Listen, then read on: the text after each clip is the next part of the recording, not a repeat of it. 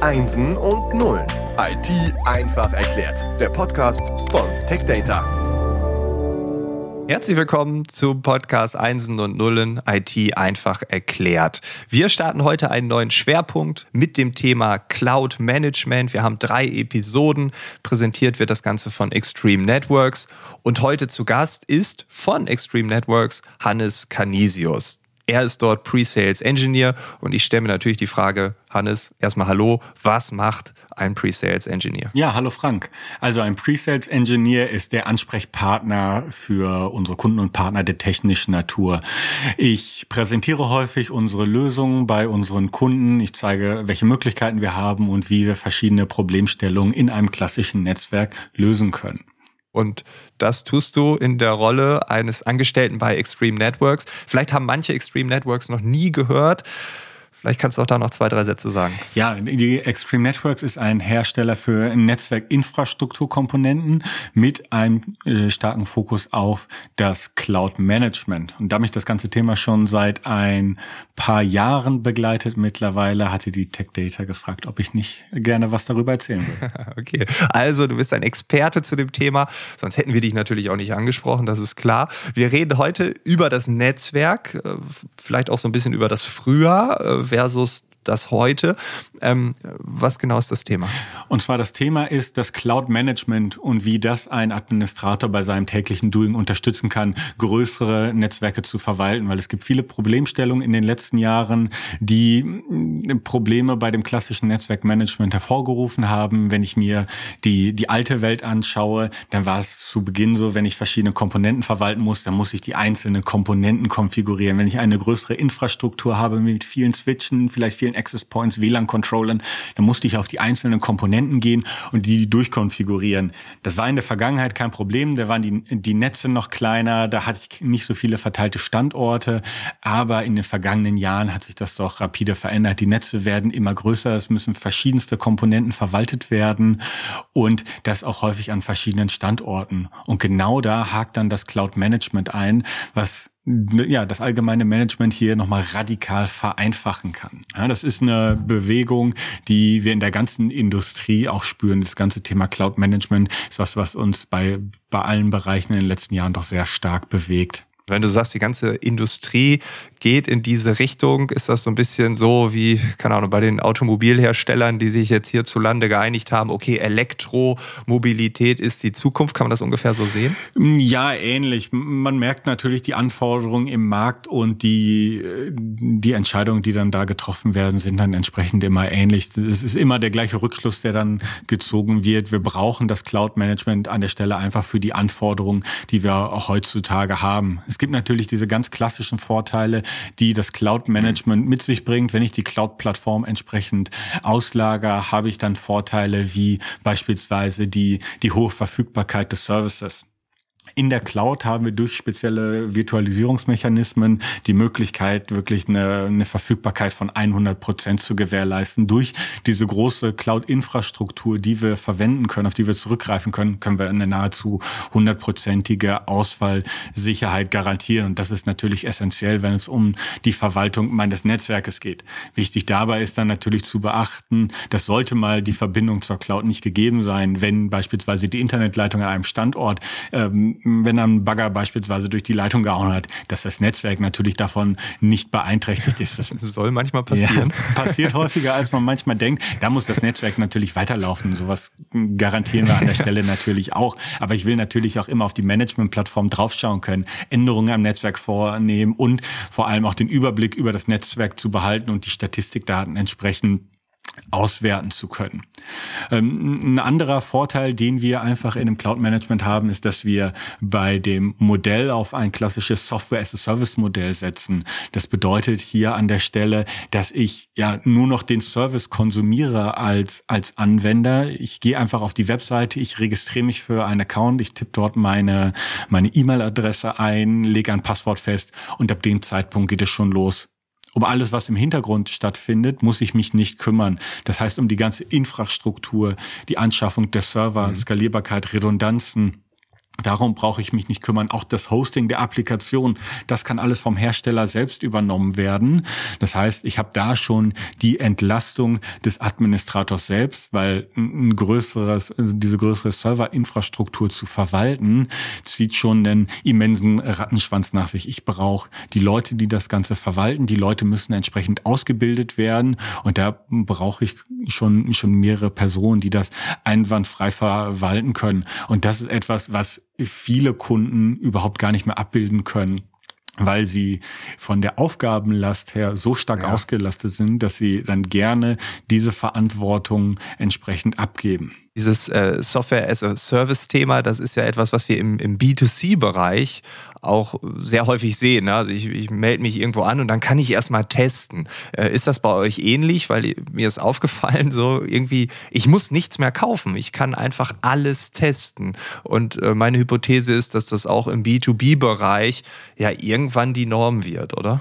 Ja, genau. Also das merken wir natürlich auch, dass es immer weiter vereinfacht werden soll. Ich kann wirklich auf unsere Webseite gehen, mich für einen Account registrieren und auch hier habe ich die 30 Tage Testversion, mit der ich das, äh, den Funktionsumfang erstmal in voller Gänze ausprobieren kann und mich danach entscheiden kann. Ich habe also eine wirklich geringe Einstiegshürde in das ganze Thema. Ich muss nicht erst einen Server bereitstellen, muss da irgendwas installieren, muss die Netzwerkkonnektivität bereitstellen, sondern ich kann mich wirklich innerhalb weniger Augenblicke hier registrieren und leg sofort los. Das macht es natürlich das Ganze einfach, es auch mal auszuprobieren, ob es vielleicht passt passend für mich ist. Und was du gerade gesagt hast mit den, äh, mit den Kunden, die dann sagen, okay, das äh, benötigt sehr viel Manpower.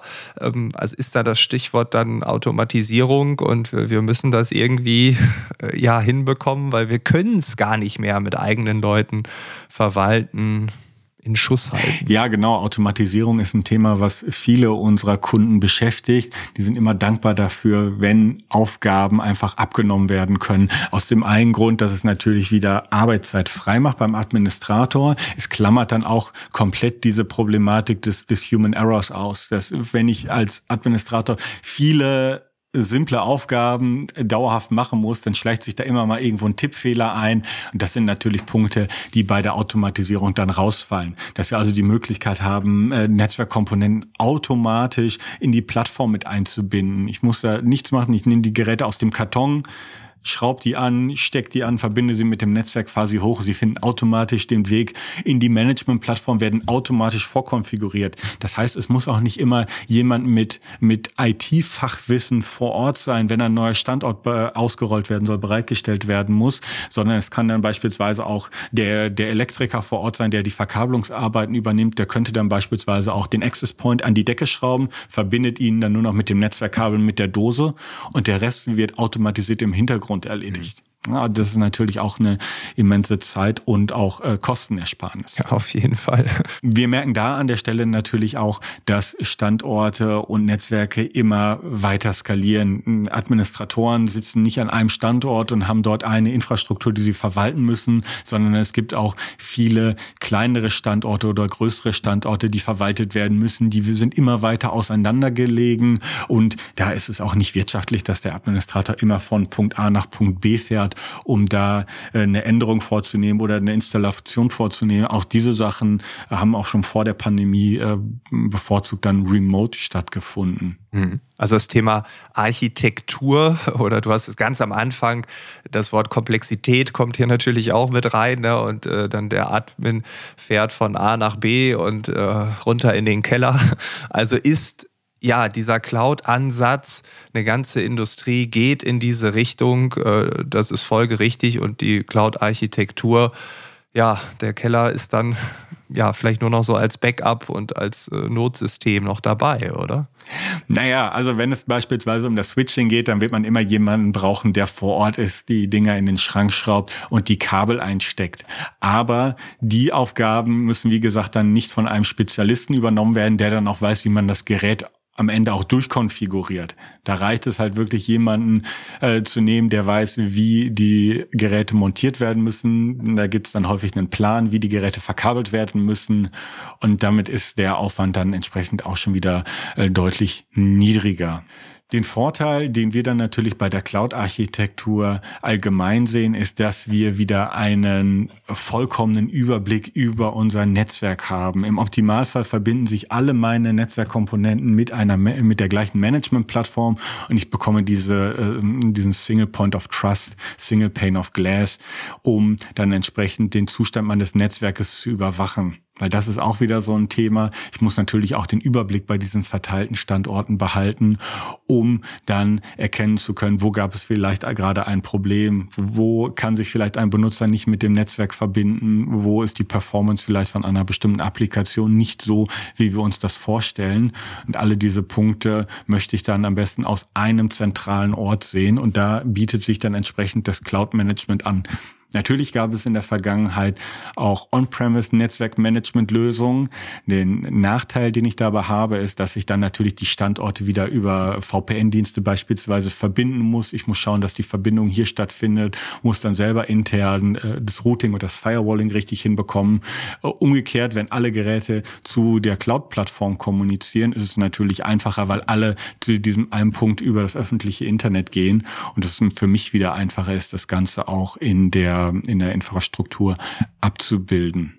Und das macht es auch wieder einfacher, hier neue Standorte auszurollen. Ich muss also nicht hingehen und irgendeinen Standort groß vorprovisionieren, wenn dort neue Geräte angebaut werden sollen, sondern ich kann die einfach dahin schicken, die werden installiert und es läuft dann nach wenigen Augenblicken. Und wenn, wenn du das so sagst, wenn jetzt irgendwie alles so miteinander verbunden ist, dann äh, kommt ja automatisch die Frage nach Sicherheit. Also wie sehr ist das ein Thema bei euren Kunden? Wie sehr ist das bei euch auf der Agenda? Steht das ganz oben? Platz 3, Platz 17?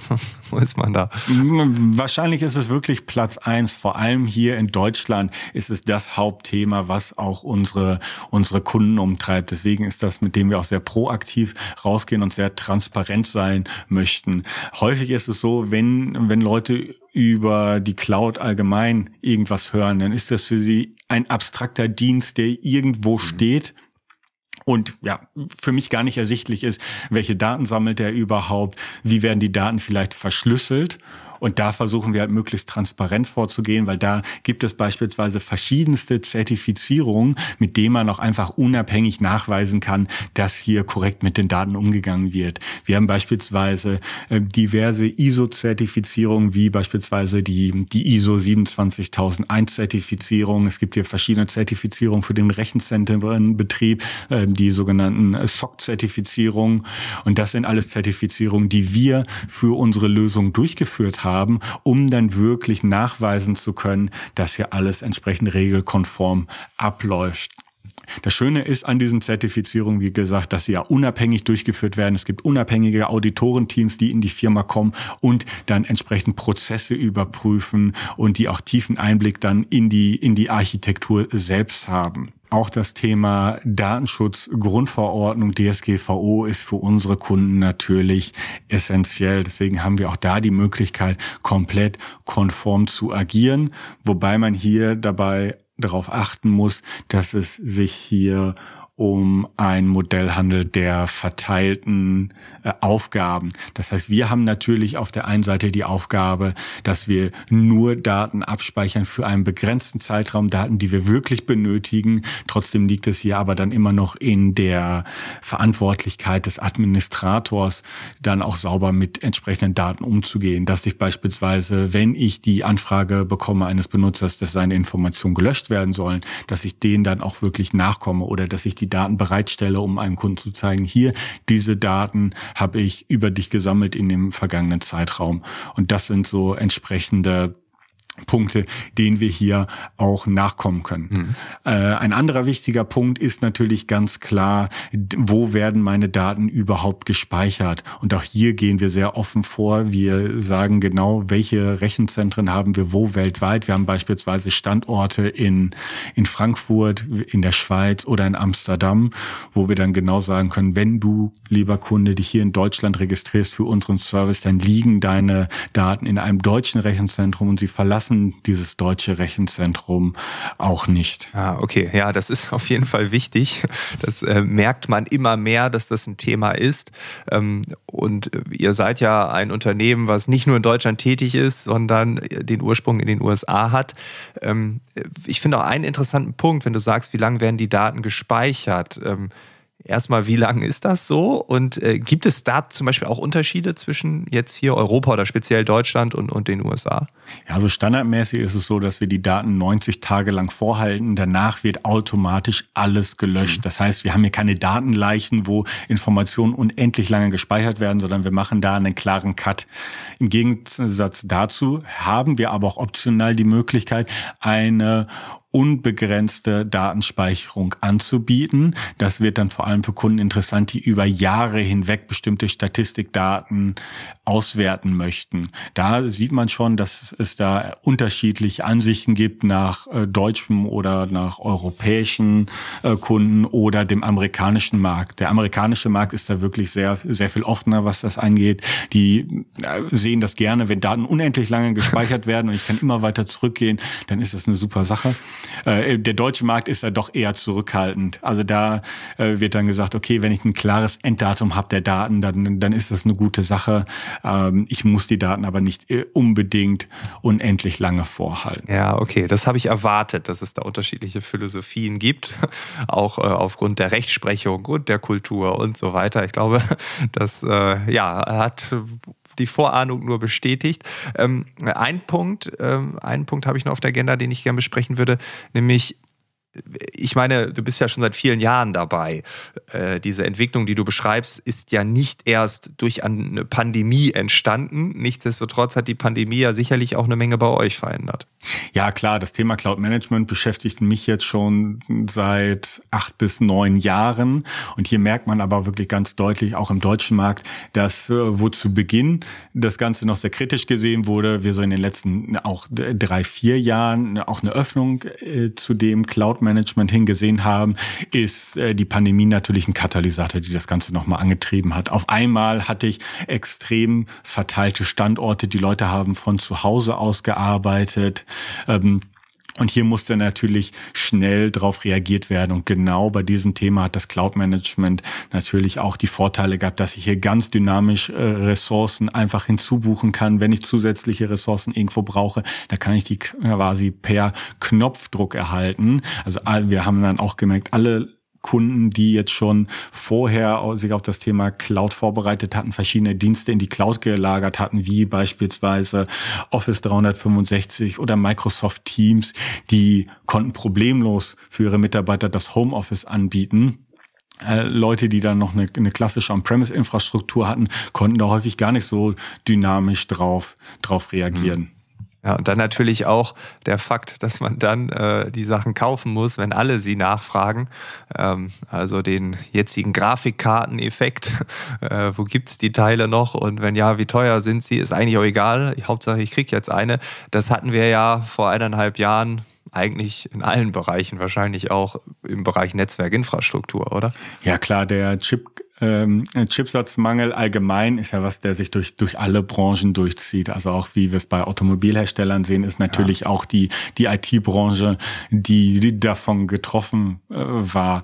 Da muss ich sagen, haben wir aber noch die Möglichkeit gehabt, das Ganze ganz gut zu umschiffen. Natürlich sind ja auch die Lieferzeiten etwas länger geworden, aber da ähm, kann man auch mal ein Lob an unsere Distributoren die Tech Data aussprechen, die da sehr vorausschauend auch bestellt haben, um das Ganze ein bisschen, ein bisschen abzufedern. Ja, also natürlich ist das was, wo wir jetzt noch verlängere, verlängerte Wartezeiten haben, aber es, es hält sich alles noch im Rahmen. Ja, mit diesem Lob können wir schließen, glaube ich. Ähm, ja, vielen Dank, ähm, Hannes, für die, für für die erste Episode. Wir hören uns in der nächsten Woche wieder. Dann äh, tauchen wir ein bisschen tiefer ein und ja, ich bin gespannt, welches Thema du dann mitbringst. Danke. Danke.